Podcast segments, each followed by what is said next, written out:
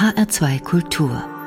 Doppelkopf. Mit Klaus Hofmeister heute am Tisch mit Schwester Philippa Rath. Schwester Philippa lebt seit 30 Jahren in der Benediktinerinnenabtei St. Hildegard im Rheingau. Sie war vor ihrem Eintritt ins Kloster Journalistin und ist heute die Presse- und Öffentlichkeitsbeauftragte dieses Klosters. Sie ist auch eine exzellente Kennerin der heiligen Hildegard von Bingen, auf die das Kloster zurückgeht, und sie liefert noch einige andere Anlässe, um mit ihr über starke Frauen in der katholischen Kirche zu sprechen. Aber dazu später mehr. Herzlich willkommen, Schwester Philippa. Vielen Dank. Schwester Philippa, Ihr Kloster, die Abtei St. Hildegard, liegt ganz wunderbar inmitten von Weinbergen oberhalb von Eibingen. Man hat einen zauberhaften Blick hinunter auf den Rhein. Schwester Philippa, ich muss schon sagen, die Benediktinerinnen und Benediktiner suchen sich immer ausnehmend schöne Plätze für ihre Klöster aus. Hat das einen Grund? Lässt sich der liebe Gott da leichter loben? Das hat sicher einen Grund. Die Klöster unseres Ordens liegen eigentlich ausnahmslos auf Bergen. Die Zisterzienser haben im Tal gebaut. Der Berg ist ein Synonym für die Möglichkeit der Gottesbegegnung. Und ich glaube, Klöster brauchen einen Weitblick. Als Mönche und Nonnen, die ja in einem begrenzten Lebensumfeld leben, wir haben ja eine sogenannte Klausur, das heißt einen begrenzten Bereich für die Gemeinschaft. Natürlich gehen wir auch außerhalb, raus aus diesem Bereich. Aber doch, das Entscheidende spielt sich in diesem engeren Bereich ab. Und da ist es gut, wenn man auf dem Berg liegt und den Weitblick hat. Mhm. Aber die Erdung hin zum Alltag, die ist ja bei Ihnen auch gegeben, schon allein deshalb, weil Benediktinerinnen und Benediktiner immer auch kulturprägend waren. Sie haben immer auch im Umfeld ihr Geld verdienen müssen. Sie haben zum Beispiel ein Kloster Weingut in Ihrem Kloster. Das heißt also, die wirkliche Welt ist Ihnen absolut nicht fremd. Und ich gebe mal auch dafür ein Beispiel. Sie sind auch, was die alltägliche Situation ihrer Kirche angeht, sehr engagiert. Sie haben sich zu Wort gemeldet. Sie gehören zu den Gründungspersönlichkeiten einer internationalen Frauenbewegung mit dem Namen Overcoming Silence, also auf Deutsch vielleicht das Schweigen überwinden. Welches Schweigen möchten Sie denn überwinden? Das Schweigen der Frauen in der Kirche. Das ist das Ziel dieser Bewegung. Ursprünglich sollte das Schweigen über Missbrauchsfälle gebrochen werden. Das waren die ersten Frauen, die sich in dieser äh, Bewegung engagiert haben. Ich bin eigentlich erst später auf den Zug aufgestiegen. Ich bin also keine Gründungsfrau. Nicht, dass Sie mir da etwas Schönes, aber Falsches unterstellen. Heute geht es aber nicht nur darum, das Schweigen in Sachen Missbrauchsfällen in der Kirche zu brechen, sondern das Schweigen der Frauen überhaupt. Frauen möchten und wollen sich verstärkt zu Wort melden, wollen auf Augenhöhe mit den Amtsträgern, die ja nun bei weitem in der Mehrzahl Männer sind, kommunizieren, wollen mitentscheiden, möchten in den Diensten und Ämtern der Kirche präsent sein. Daraus hervorgegangen ist jetzt am 1. November, an dem 1. Novemberwochenende des letzten Jahres, der sogenannte Catholic Women's Council, das ist ein Zusammenschluss von Frauenverbänden, Fraueninitiativen, Einzelpersönlichkeiten, Ordensfrauen, die sich gemeinsam für mehr Rechte für die Frauen in der Kirche einsetzen. Hm. Da bin ich Gründungsmitglied. Ah ja. Schwester Philippa, wie wichtig ist das Thema Gleichheit von Frauen und Männern in der katholischen Kirche? Welche Bedeutung hat das für die Kirche im Moment? Also ich bin überzeugt, das hat eine existenzielle Bedeutung. Viele Frauen sind mit ihrer Geduld am Ende, warten seit Jahrzehnten darauf, dass sich etwas verändert, bisher vergeblich. Ich habe sehr viel Kontakt zu Frauen, die zu uns ins Kloster kommen für einige Tage zu Exerzitien, stillen Tagen. Ich erlebe sehr viel Frustration, sehr viel Nachdenken darüber, der Kirche den Rücken zu kehren. Und zwar von Frauen, die nicht etwa gleichgültig sind, sondern von gläubigen Frauen, die sich ihr Leben lang engagiert haben in dieser Kirche und für diese Kirche. Die ist das, aber mhm, ist das im Moment so ein Augenblick, wo, wo sich sowas auch zuspitzt? Denn Sie sagen ja, seit Jahrzehnten gibt es ja schon auch dieses Un Gefühl von Ungenügen. Aber gibt es im Moment in der Kirche so eine Situation, wo man sagt, jetzt muss was passieren? Nehmen wir mal eine Beispielfrage, der Diakonat der Frau. Beim Konzil das bekanntlicherweise 50 Jahre her ist, war das bereits Thema, ist aber zu keinem Ergebnis gekommen. Damals haben die Frauen, viele engagierte Frauen, gehofft, dass es ein Weiheamt für Frauen geben würde. Die Hoffnung ist zerstört worden. Ich selber habe in den 70er Jahren studiert, Theologie. Meine ganzen Kommilitoninnen, die damals in den pastoralen Dienst gingen, haben alle gehofft, dass irgendwann die Pastoralreferentinnen vielleicht auch Diakoninnen werden könnten. Auch kein Erfolg. Jetzt sind verschiedene Synoden in Rom gewesen, zuletzt die Amazonas-Synode. Ja, ich glaube, es spitzt sich zu. Einerseits dadurch, dass den Frauen der Geduldsfaden reißt und zum anderen, dass sich die pastorale Situation der Kirche derartig verschärft und verschlimmert hat, dass die Gemeinden nicht mehr versorgt sind mhm, mit Seelsorge. Des mhm. Aufgrund des Priestermangels, aber auch aufgrund dessen, dass die Frauen, denen ein Engagement noch persönlich wert und wichtig wäre, nicht mehr in kirchlichen Dienst gehen. Also die Situation der Kirche spitzt sich zu. Der aktuelle Aufhänger ist sicher die Missbrauchskrise. Mhm das Machtgefälle der Kleriker zu den normalen Gläubigen oder zu den abhängigen Gläubigen, zu jungen, erwachsenen, Jugendlichen, das ist ja einer der Faktoren, die den sexuellen Missbrauch begünstigt haben. Es gibt neben dem sexuellen Missbrauch durch Priester, bei dem auch Ordensfrauen Opfer wurden, wie der Papst jüngst auch öffentlich zugegeben hat, geistigen und geistlichen Missbrauch. Darauf haben Sie, Schwester Philippa, äh, einmal ausdrücklich hingewiesen, dass darüber noch viel zu wenig gesprochen wird. Was äh, verstehen Sie darunter? Ich verstehe darunter, dass Machtstrukturen, die vorhanden sind, Sie haben recht, die Kleriker haben Macht, dazu führen, dass Frauen geistig und geistlich abhängig gehalten werden. Die Doris Reisinger hat darüber mehrere Bücher verfasst, eine ehemalige Ordensfrau. Ich denke, es ist sehr unterschiedlich in den Gemeinschaften und äh, Klöstern. Aber es gibt Fälle, wo Spirituale, das heißt also die Priester, die einer Gemeinschaft in priesterlichen Diensten zur Seite stehen, ihr Amt ja missbrauchen, um Menschen zu manipulieren. Das hat es gegeben und ich denke, das gibt es auch heute noch. Und dagegen muss man aufstehen. Hm. Das darf nicht sein. Das geistliche Leben ist eine ganz persönliche Angelegenheit. Die darf nicht von anderen in eine bestimmte Richtung manipuliert werden. Hm. Sie ganz konkret in Ihrem Kloster sind ja ähm, über 40 Frauen. Sie haben eben auch Eigenverantwortung für die Obliegenheiten des Klosters. Äh, wo reden Ihnen denn Männer rein? Oder haben Sie als Ordensfrauen schon auch eine etwas größere Freiheit? Das ist ja der Vorteil. Zumindest die benediktinischen Abteien. Und wir sind eine benediktinische Abtei, hat eine gewählte Äbtissin, vom Konvent gewählte Äbtissin, die die geistliche Verantwortung hat und die auch die Letztverantwortung in wirtschaftlichen, rechtlichen Angelegenheiten hat. Wir sind ist ein Fremdwort, ein merkwürdiges, ein exemptes Kloster, das heißt ein vom Bischof und Bistum unabhängiges Kloster. Der Bischof, in dem Fall der Bischof von Limburg, zu dem Bistum gehören wir, ist ein sehr willkommener Gast. Wir schätzen ihn sehr, wir sind im Austausch, im regen Austausch mit ihm, aber er kann in die geistigen, geistlichen Angelegenheiten nicht hereinregieren. Das ist bei anderen Ordensgemeinschaften, die anders strukturiert sind, anders. Auch die Rolle der Spirituale ist sehr unterschiedlich.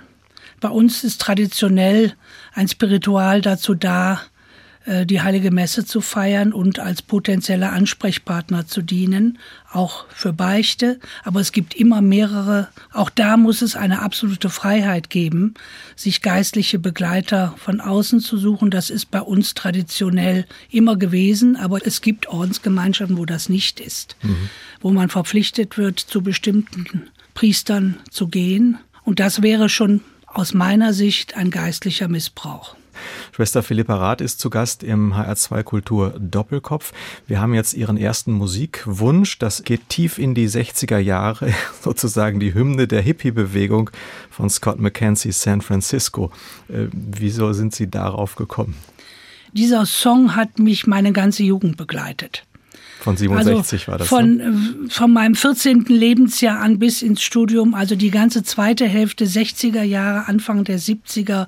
Das war ein Ohrwurm. Ich liebte damals diesen Song und finde ihn heute noch gut. Ich habe heute noch eine CD, die ich im Auto gerne höre, wenn ich längere Strecken fahre. Da verbinde ich einfach eine sorgenfreie, wirklich sehr, sehr schöne äh, Jugend mit, meine, meine eigene Jugend. Und wir hatten eine Clique in der Schule und ja, da wurde das auf volle Pulle gehört.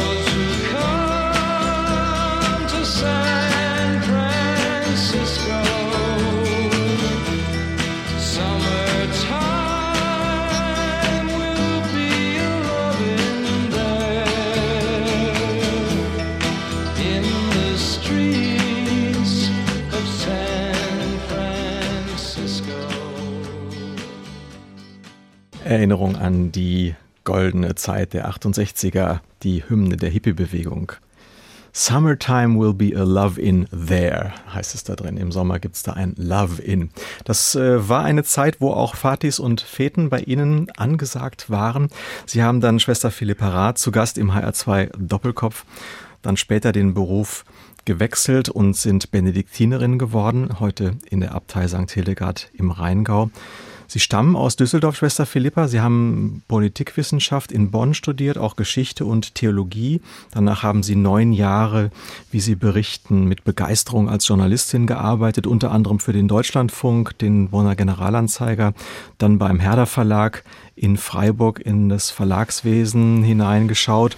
Sie waren schon 35, als Sie 1990 ins Kloster gingen. Angesichts dieser ganz normalen Jugend mit San Francisco und äh, Hippie-Atmosphäre, was hat denn damals bei Ihnen eingeschlagen? Also mein Weg ins Kloster war ein längerer. Also ich kann jetzt nicht berichten von einem ähm, Damaskus-Erlebnis des heiligen Paulus. Ich habe interessanterweise durch meine journalistische und äh, später Verlagstätigkeit viele Klöster kennengelernt. Mhm. Ich kann mich sehr gut erinnern, ich hatte einen Auftrag, 1000 äh, Jahre Jubiläum von Frauen Chiemsee. Da bin ich zum ersten Mal mit Benediktinerinnen in Berührung gekommen, war fasziniert. Äh, schon damals von dem Lebensentwurf. Aber da mir die Karriere zunächst mal wichtiger war, habe ich das immer wieder in den Hintergrund geschoben. Ich sage gerne, wen der Herrgott an der Angel hat, äh, den lässt er nicht mehr los. Und ich bin immer wieder auf irgendeine Weise, auf Wegen und Umwegen mit Klöstern in Berührung gekommen. Und irgendwann kam der Gedanke, ja, wäre das nicht auch für dich ein Weg, das ganze Leben auf diese eine Karte Gott zu setzen. Ja, und dann habe ich mich auf Suche begeben nach Klöstern. Damals gab es noch kein Internet, dann guckte man sich verschiedene an, als ich dann in der Abtei St. Hildegard gelandet bin, wusste ich, hier ist es. Das ist mein Ort. Das kann ich gar nicht beschreiben. Ich kam in die Kirche. Wir haben eine große Christusdarstellung in der Apsis, eine sehr einladende. Ja, und ich wusste, hier oder nirgendwo. Äh, die Kollegen haben mir damals zwischen zwei Wochen und zwei Jahren gegeben bis ich wiederkomme. Die Kollegen als im Verlag? Im Verlag. Äh, ich hätte auch meine Stelle wieder einnehmen können. Und als die zwei Jahre herum waren, kam eine Kiste Sekt und ein Rosenstrauß von den Kollegen. Ich wäre ja noch da und bei der Profess waren sie da noch alle. War ah, schön. Wie nett. Ja. Sie kamen aus einem freien Leben als Journalistin im Verlagswesen dann später und haben sich dann in ein ähm, ja, Korsett begeben, sag ich jetzt mal. Ich weiß, dass Sie gleich widersprechen werden, mit festen Gebetszeiten, mit dem immer gleichen Tages- und Jahreslauf, ohne viel Veränderung. Ist das dann nicht tödlich langweilig, dieses Geregelte, wenn man aus einem freien Beruf kommt, aus einem freien Leben? Also ich habe frei entschieden, in dieses Kloster einzutreten. Das ist also die Frucht meiner Freiheit. Natürlich ist es am Anfang schwer. Mir ist es schwer gefallen. Dieses Korsett der Zeit. Aber nach relativ kurzer Zeit schwingt man mit. Da ist dieses Korsett wie ein Flussbett, in dem man mitschwimmt. Ordnung schafft Freiheit oder was ist da das, das was wir von außen so schwer Ja, also ich verstehen? glaube schon, dass ein geordnetes Leben ein sehr heilsames Leben ist. Das merke ich heute bei den Menschen, die ich begleite, die in chaotischen Verhältnissen zum Teil leben. Das normale Leben ist heute chaotisch. Doch für mich ist es ein wunderbares Geländer. Sie haben ja in der Benediktinerinnenabtei St. Hildegard im Rheingau unheimlich viele Besucher eben wegen der wunderbaren Lage ihres Klosters. Sie bieten aber auch Dinge an. Sie haben den Klosterladen, sie verkaufen eigenen Wein aus dem Klosterweingut. Sie haben viele Angebote auch für Gäste. Man sagt jährlich 100.000 Besucher haben Sie oben. Das ist niedrig gegriffen. Ist niedrig gegriffen. Ja. Mhm. Also ich denke, es geht eher Richtung 150. Wahnsinn. Das ist für gut 40 Frauen, die da oben eigentlich ein Leben von Stille und, und äh, Intensität leben wollen, sicherlich auch nicht so einfach, oder? Dieser Besucheransturm kann ja auch ein Fluch sein. Es ist eine große Herausforderung. Die geografische Lage kommt uns sehr entgegen. Wir liegen am Steilhang. Wir sagen immer, die Besucherflut findet unten statt und eine Etage oben drüber, wo eigentlich die, der meiste Lebensraum der Gemeinschaft ist, merkt man davon nichts. Ach so, in ihrem Die Mitschwestern. Mhm. die im, im Klosterland und im Klostercafé arbeiten, die Gruppen ansprechen, die sind natürlich davon ähm, klar, das ist deren Aufgabe.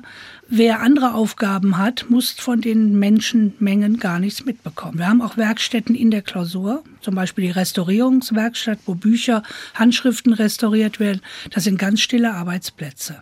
Andererseits, diese Menschen, die zu uns kommen, suchen ja etwas. Und insofern müssen wir Antwort darauf geben. Der heilige Benedikt, nach dessen Ordensregel wir leben, 1500 Jahre alt diese Regel, der sagt, man soll oder die Gemeinschaften sollen sich für das einsetzen, was die Zeit auch erfordert. Was die Landschaft hergibt, das ist der Weinbau, aber auch was die Zeit äh, von uns erwartet. Wir hatten bis vor 15 Jahren kein Gästehaus, aber die Anfragen waren so viele inzwischen, dass wir gesagt haben, wir können und wollen uns dem nicht mehr entziehen. Das heißt, Sie sind dann in unterschiedlicher Weise für die Gäste auch da. Also die, die jetzt zu Ihnen ins Gästehaus kommen, die leben dann wahrscheinlich ein paar Tage mit. Die nehmen Sie sozusagen an die Hand. Mhm. Und die anderen, die kommen, die können dann teilnehmen an ihren Gottesdiensten. Welchen Eindruck haben Sie? Was wird vor allen Dingen gesucht und was können Sie vor allen Dingen geben? Zweierlei Dinge. Zum einen können wir den Menschen Zeit schenken. Zum anderen, ich vergleiche das oft mit so einem kleinen Fenster. Wir versuchen, ein Fenster zum Himmel zu öffnen und den Menschen, die weitgehend den Bezug zur Transzendenz verloren haben, wieder eine Ahnung davon zu schaffen, dass es etwas gibt, was größer ist als wir selbst. Wir nennen das Gott, andere nennen das anders. Und das finden die Besucher, denke ich, indem sie an unseren Gebetszeiten teilnehmen. Wir haben lateinische Liturgie, also die Menschen verstehen in der Regel nicht, was da gebetet wird. Wir haben natürlich Bücher mit den Übersetzungen, das ist klar. Aber die meisten setzen sich hin und hören einfach dem Choral zu und schwingen ein in diese wunderbaren uralten Melodien, die wir besonders pflegen, auch ganz bewusst, und erahnen, dass es etwas Größeres gibt. Und schon das ist ja eine wichtige Frucht, finde mhm. ich was wir darüber hinaus vermitteln an Zugänge zur Heiligen Schrift, Exerzitien einzeln oder in Gruppen, wo die Menschen sich über ihr Leben und ihren Glauben nachdenken. Das sind Zugaben. Mhm. Aber ich glaube, das Eigentliche ist das Fenster zum Himmel und die Zeit. Es gibt ein weiteres Lied. Schwester Philippa Rath aus der Benediktinerinnenabtei St. Hildegard im Rheingau ist zu Gast im HR2 Kultur Doppelkopf. Und das, was jetzt kommt, damit bewegen wir uns in das Jahr 89, September 89 von den Scorpions Wind of Change. Wann hat sie denn dieser Wind des Wandels angeweht? Äh, sie haben ja gesagt, ich habe unter anderem Politikwissenschaften studiert. Mein Spezialgebiet dort war das deutsch-deutsche Verhältnis. Hm. Ich habe also sehr viele Vorlesungen, Seminare und so weiter zu dem Thema gemacht und ich hatte sehr viele Freunde in der damaligen DDR und deshalb war das für mich also eines der bedeutendsten Erlebnisse in meinem Leben, war die Wiedervereinigung. Und die Hymne der Wende, das ist dieses Lied genau. Wind of Change von den Scorpions.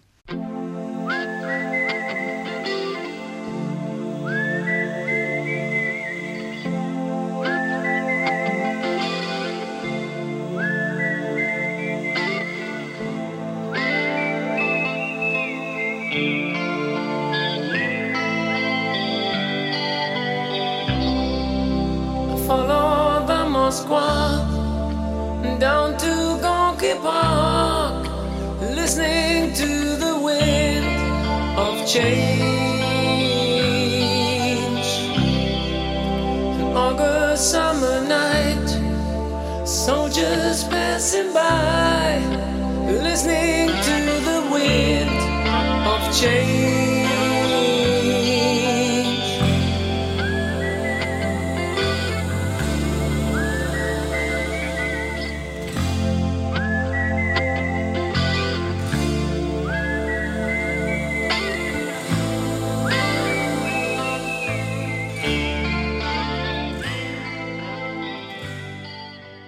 Der HR2 Kultur Doppelkopf mit Klaus Hofmeister und Schwester Philippa Rath, Benediktinerin aus der Abtei St. Hildegard im Rheingau. Ihr Klosterschwester Philippa wurde von Hildegard von Bingen gegründet, eine der bedeutendsten Frauen des Mittelalters, Theologin, Musikerin, Heilkundige, Mystikerin, Ratgeberin von Kaisern und Päpsten. Ihr umfangreiches Werk unter anderem auch ihr heilkundliches Wissen spricht bis heute viele Menschen an. Wir haben eben über Frauen in der Kirche gesprochen. War Hildegard von Bingen aus Ihrer Sicht eine starke Frau? Ganz sicher. Sie war eine ganz starke Persönlichkeit, charismatisch, die sehr viel bewirkt hat. Nicht nur die Gründung zweier Klöster, das war im 11., 12. Jahrhundert ein Skandal, dass eine Frau unabhängig von Männerklöstern eigene Klöster gründete. Sie hat, wie Sie schon sagten, ähm, den Mächtigen sowohl in Kirche wie auch in Politik die Leviten gelesen. Also nicht nach, nicht nach dem Munde geredet. Überhaupt nicht nach dem Munde geredet. Sie hat Skandale aufgedeckt, die es auch im 12. Jahrhundert in der Kirche gab. Also wir sollen, dürfen nicht annehmen, dass Missbrauch ein singuläres Phänomen des 20. oder 21. Jahrhunderts ist. Das gab es leider auch schon damals. Es gibt Briefe und Predigten Hildegards, die dieses Phänomen anprangern, die zu Buße aufgerufen hat, den Klerus. Ja, Hildegard ist eine große Vorbildgestalt, deshalb kommen auch viele Menschen zu uns. Ich glaube, viele kennen Hildegard noch nicht genug. Sie kennen die Heilkunde, wie Sie sagten, Sie kennen vielleicht auch die Musik. Aber Hildegard war viel mehr. Sie war ja, vielleicht eine der letzten Universalgelehrten, die wirklich in die ganze Klaviatur der damaligen Wissenschaften kannte und die vor allem, und das ist das, finde ich, fast spannendste, sie wollte die Menschen an Gott erinnern.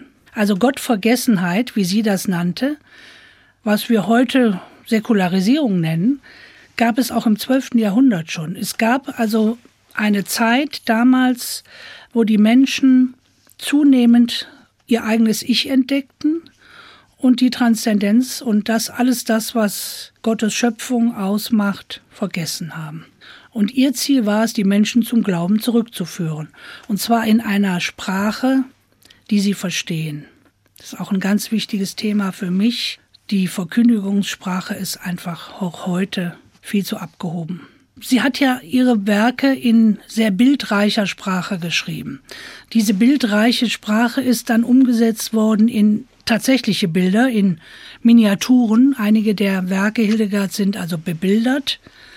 Und anhand dieser Bilder kann man noch heute oder heute wieder Menschen bestimmte Glaubenswahrheiten nahebringen. Es hm. ist also ein Phänomen, dass diese Bildsprache im 12. Jahrhundert verstanden wurde und auch im 21. Jahrhundert. Das sind ja Bilder, die auch eine bestimmte kosmische Dimension haben. Mhm. Da sind auch Bilder der Ganzheit, das, die Zusammenhänge, die eben das Leben durchweben, werden aufgegriffen. Sind das Gedanken, die eigentlich im Grunde nicht heute auch wieder in der Luft liegen? Also dieses ganzheitliche, dieses holistische? Die sind höchst aktuell, werden auch heute in verschiedenen Zusammenhängen wieder rezipiert. Ein Beispiel, mhm. sie sagt, dass Mikro- und Makrokosmos sich entsprechen. Also der Mensch ist Teil des Gesamtkosmos, aber eben auch der Gesamtkosmos bestimmt das menschliche Leben. Wir haben eben über Ordnung gesprochen. Hildegard würde sagen, es ist Aufgabe des Menschen, in die Ordnung des Kosmos einzuschwingen. Das fängt beim Tag- und Nachtrhythmus an, den wir heute großteils nicht mehr kennen.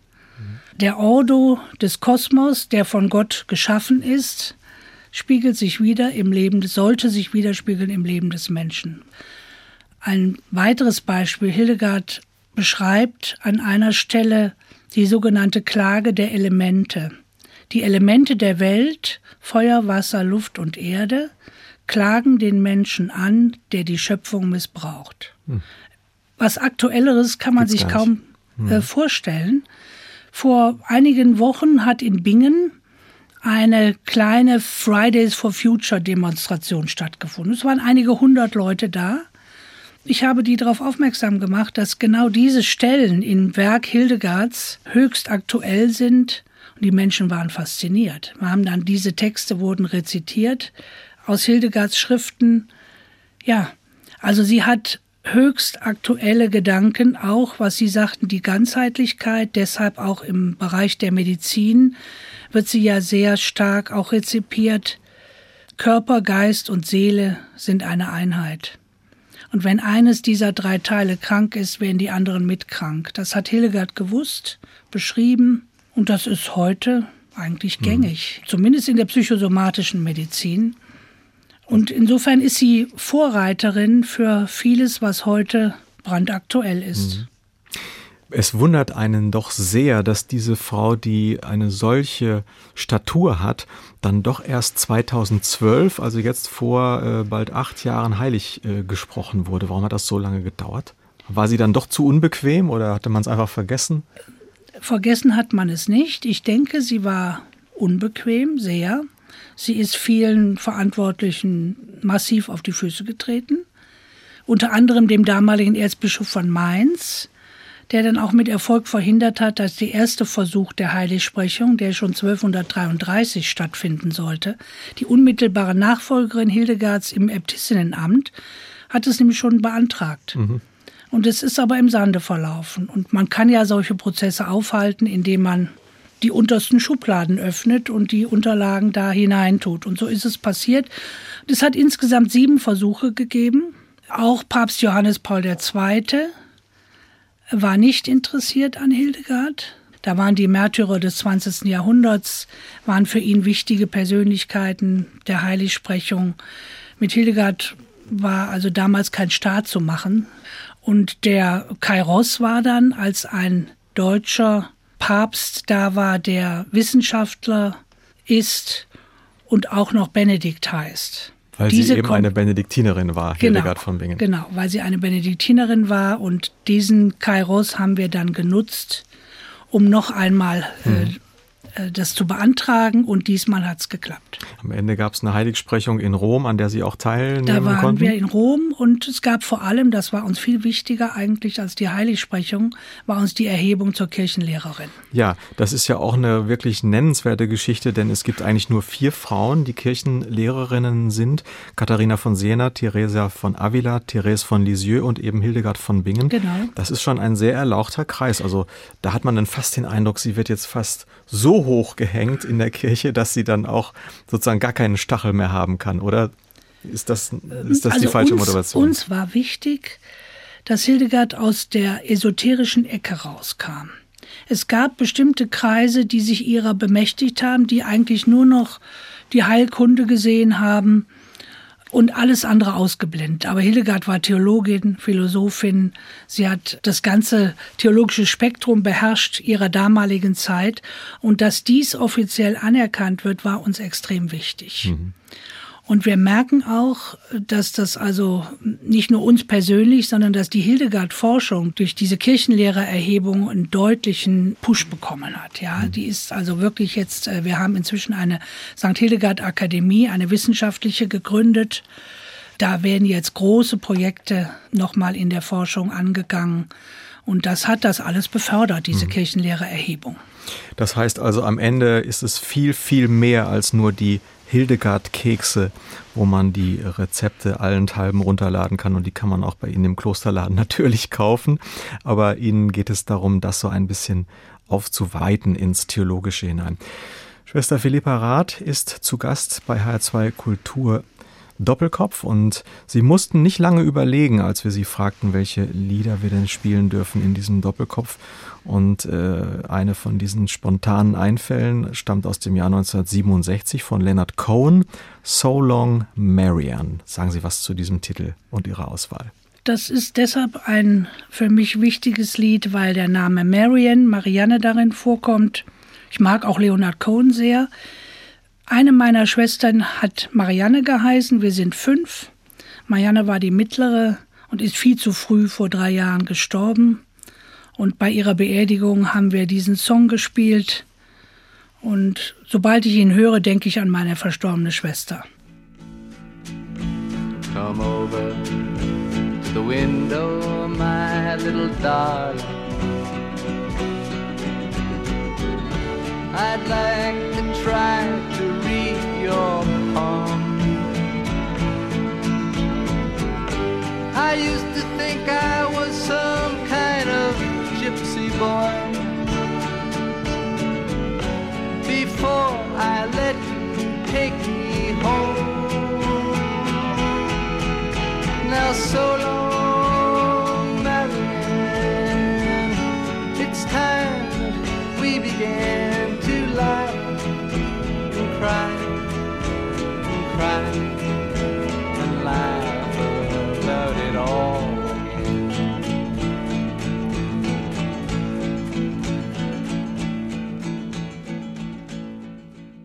Schwester Philippa Rath von der Benediktinerinnenabtei St. Hildegard im Rheingau ist heute zu Gast im HR2 Doppelkopf mit Klaus Hofmeister.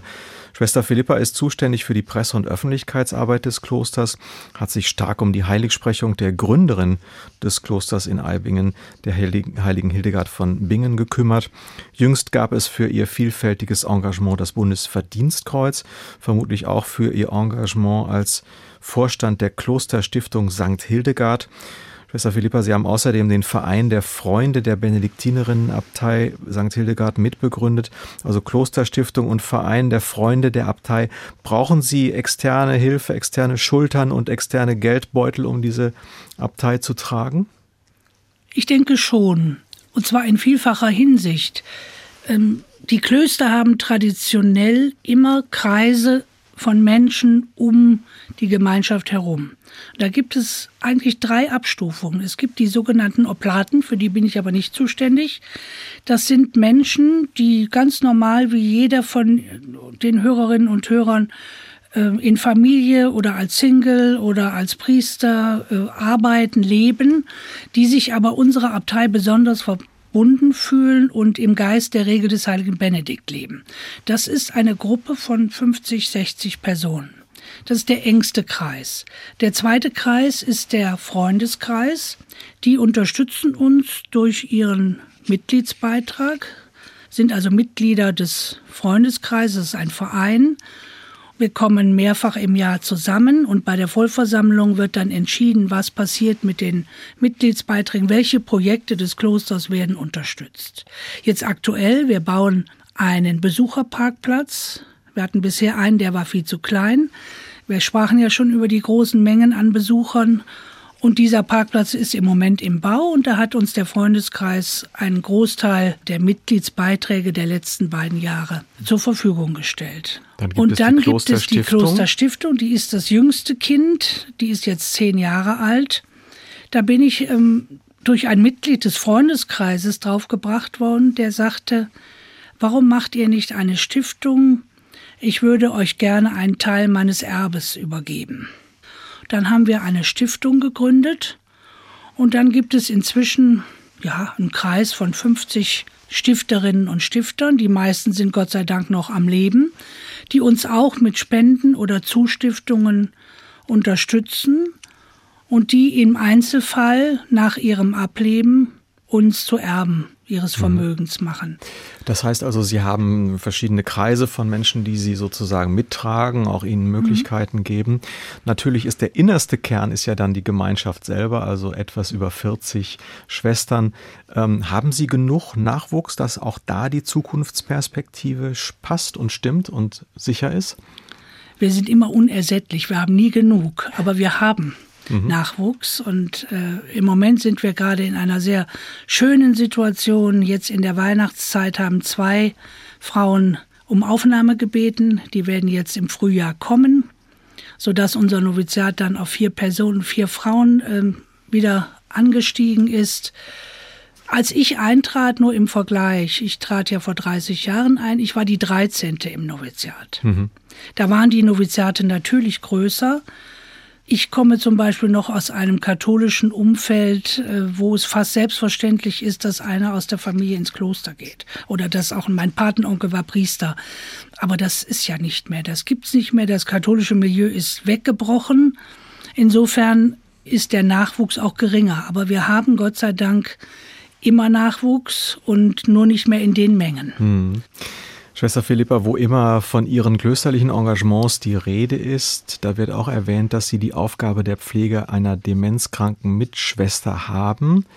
Ähm, Sie sind ja eine tatkräftige Frau mit ganz vielen Engagements, auch als Beauftragte für die Öffentlichkeitsarbeit in Ihrem Kloster. Wie ist das eigentlich, wenn Sie da sind für eine Schwester, die nicht mehr schnell ist im Kopf und sonst wahrscheinlich auch nicht so? Lernen Sie da was über die andere Seite des Lebens? Das eben nicht nur durch Tun und Aktivität geprägt ist? Genau das. Mhm.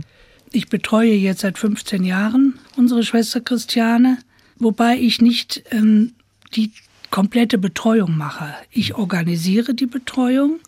Ich bin nachts bei ihr oder neben ihr. Ich bin morgens früh, in den frühen Stunden des Tages für sie da und abends. Tagsüber klinken sich da noch andere Hilfen und Mitschwestern ein. Es ist eine schwere Aufgabe, das muss ich zugeben. So einen geistigen Zerfall zu beobachten, hautnah ist schwer. Aber ich erfahre auch sehr viel an Antwort. Das glaubt man kaum. Also meine Mitschwester spricht seit acht Jahren nicht mehr, ist in jeder Hinsicht auf Versorgung angewiesen, wie ein Kleinstkind. Und trotzdem gibt sie mir viel zurück. Sie spricht mit den Augen und sie gibt mir, ja, sage ich, ich sage ihr manchmal, du bist der Fels in der Brandung meines Lebens. Ich habe ja sehr viele verschiedene Aufgaben, bin sehr viel unterwegs auch und ähm, ja, manchmal auch bis an die Grenzen belastet. Aber wenn ich zu ihr komme und bei ihr bin, dann erdet mich das wieder und gibt mir innerlich Ruhe und Kraft. Es ist erstaunlich, mhm. was sie trotz ihrer schweren Erkrankung, wirklich Schwersterkrankung, an Kraft ausstrahlt. Mhm, erstaunlich. Insofern bin ich also sehr, sehr dankbar für diese Erfahrung. Mhm. Haben Sie eine Erklärung dafür? Also ist das einfach so die unterirdische Verbindung, die dann in so vielen Jahren wächst? Das ist möglich, mehr, hm? aber ich glaube, ich kenne inzwischen auch viele Menschen, die mit Demenzkranken zusammenleben, die mir das ähnlich beschreiben. Ich glaube, wir haben insgesamt eine völlig falsche Vorstellung von Demenzkranken. Die sind auch nicht so äh, weit weg, wie wir in der Regel glauben.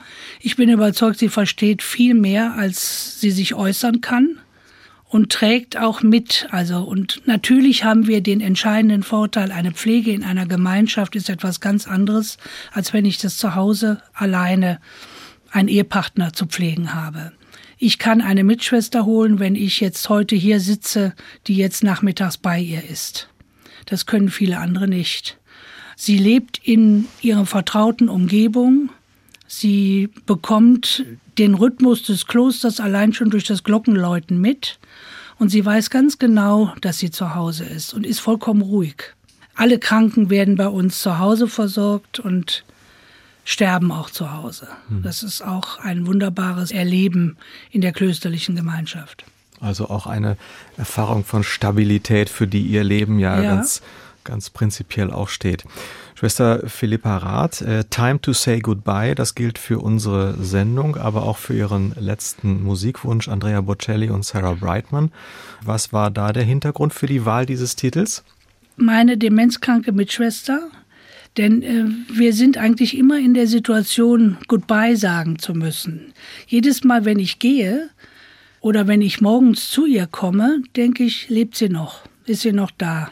Also es ist eine dauernde Abschiedshaltung, in der man lebt. Und in der, unserer Benediktsregel steht an einer Stelle, dass Mönche und Nonnen mit dem täglich möglichen Tod leben sollen, dass man den Tod vor Augen haben soll. Und das erlebe ich eben alltäglich und in meinem Umfeld jetzt auch. Ich komme jetzt in ein Alter, äh, wo viele wegsterben. Gerade jetzt am Jahresende habe ich zwei liebe Freunde verloren ähm, es dünnt sich aus und insofern glaube ich, dass es äh, wichtig ist, abschiedlich zu leben.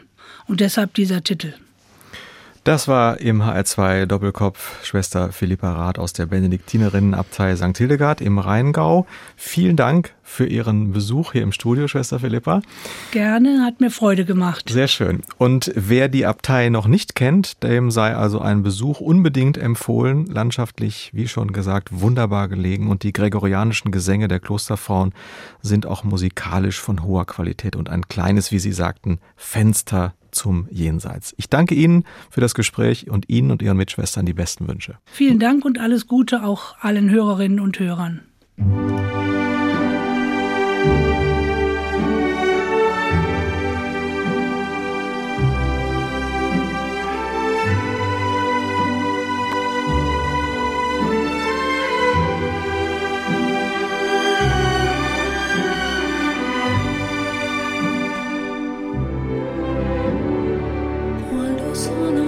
Sogno all'orizzonte mancano le parole. Sì, lo so che non c'è luce in una stanza quando manca il sole. Se non ci sei tu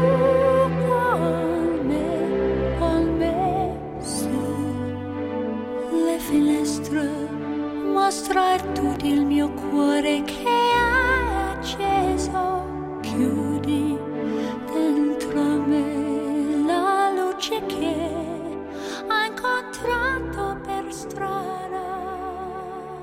Das war HR2 Kultur Doppelkopf. Aus urheberrechtlichen Gründen müssen wir Musiktitel in unserem Podcast-Angebot ausblenden. Weitere Sendungen, die Sie jederzeit hören können, finden Sie auf hr2.de.